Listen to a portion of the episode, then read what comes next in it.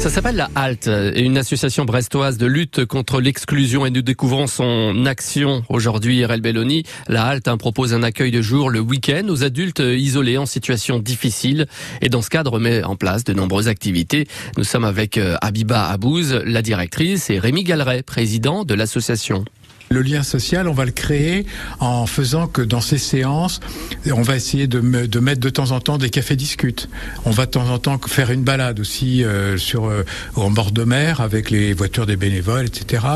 Des intervenants vont pouvoir venir présenter quelque chose. On a eu un député une fois. Tout ce qu'on peut faire comme échange euh, est très important. En semaine aussi, une fois par mois, on fait un atelier d'entretien, un gros atelier lourd d'entretien des bâtiments.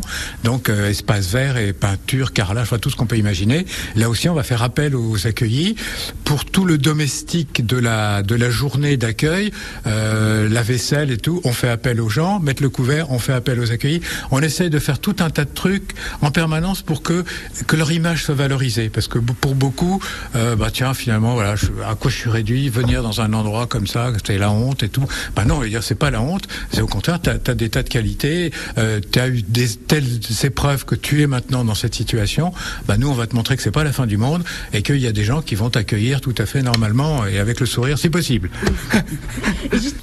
c'est intergénérationnel hein, et de, qui proviennent de tout horizon. On a des, des jeunes, euh, des moins jeunes, des actifs, euh, des actifs retraités, hein, parce que maintenant il faut faire attention aux termes retraités. Ils sont, sont bien actifs et euh, donc tout ce petit monde cohabite pour que le lieu soit vraiment convivial, enfin vraiment un accueil familial et convivial.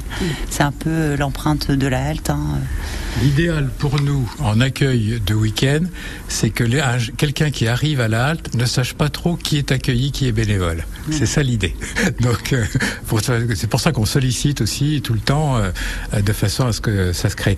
Alors, ces bénévoles, euh, à la fois, on l'a dit, à tous les âges, hein, ça va de, le plus jeune doit avoir une vingtaine d'années et puis ça va jusqu'à, à un moment donné, ça allait à 94 ans, mais pour l'instant, là, elle est arrêtée. Il faut savoir que la halte accueil s'appelle Frédéric Ozanam parce qu'elle est affiliée à la Société de Saint-Vincent-de-Paul. Hein. donc c'est une grosse euh, ONG euh, internationale mais on n'est pas, on est, on est, non confessionnel, donc on a des gens de tous horizons euh, dans les bénévoles. Euh, par exemple, dans les cafés discutes où on est vraiment bénévole et, et accueilli, bah là, ça permet que tout le monde se parle sur de, sur les sujets, des sujets que les gens vont choisir. Sur, on prépare un petit peu une liste, puis les gens disent ah, tiens, on aimerait bien parler aujourd'hui de ça, allez, hop, on y va.